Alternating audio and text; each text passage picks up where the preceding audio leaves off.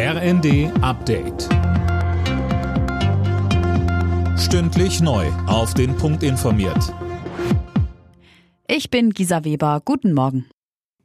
Bei der Lufthansa dürften erneute Streiks erst einmal vom Tisch sein. Der Konzern und die Gewerkschaft Verdi haben in ihren Tarifverhandlungen für das Bodenpersonal der Fluggesellschaft eine Einigung erzielt.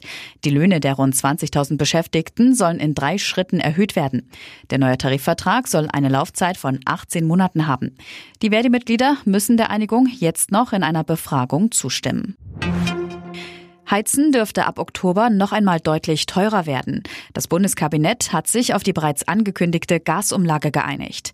Energieimporteure sollen durch die ihre Mehrkosten an die Bürgerinnen und Bürger weitergeben können. Wirtschaftsminister Habeck kündigte deshalb auch neue Entlastungen für Privathaushalte an. Und auch für Unternehmen sollen entsprechende Hilfsprogramme verlängert werden. Der Großbrand im Berliner Grunewald hält die Feuerwehr weiter auf Trab. Am Abend waren wieder mehrere Detonationen zu hören. Das Feuer war auf dem Sprengplatz der Polizei ausgebrochen.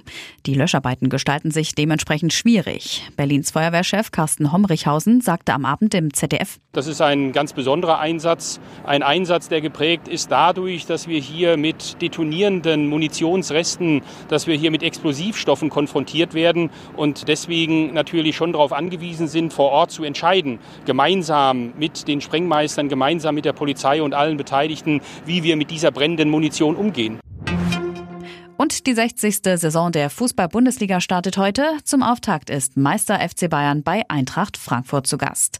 Fabian Hoffmann berichtet. Es ist das gewohnte Bild. Zum mittlerweile zehnten Mal in Folge eröffnen die Münchner die neue Spielzeit. In den vergangenen neun Jahren haben sie dabei kein einziges Mal verloren. Der Europa League-Sieger aus Frankfurt ist also gewarnt. An diesem ersten Spieltag stehen noch weitere attraktive Duelle auf dem Programm. Union und Hertha treffen im Hauptstadtderby direkt aufeinander. Das erste Topspiel bestreiten Vizemeister Dortmund und der Vorjahresdritte Leverkusen.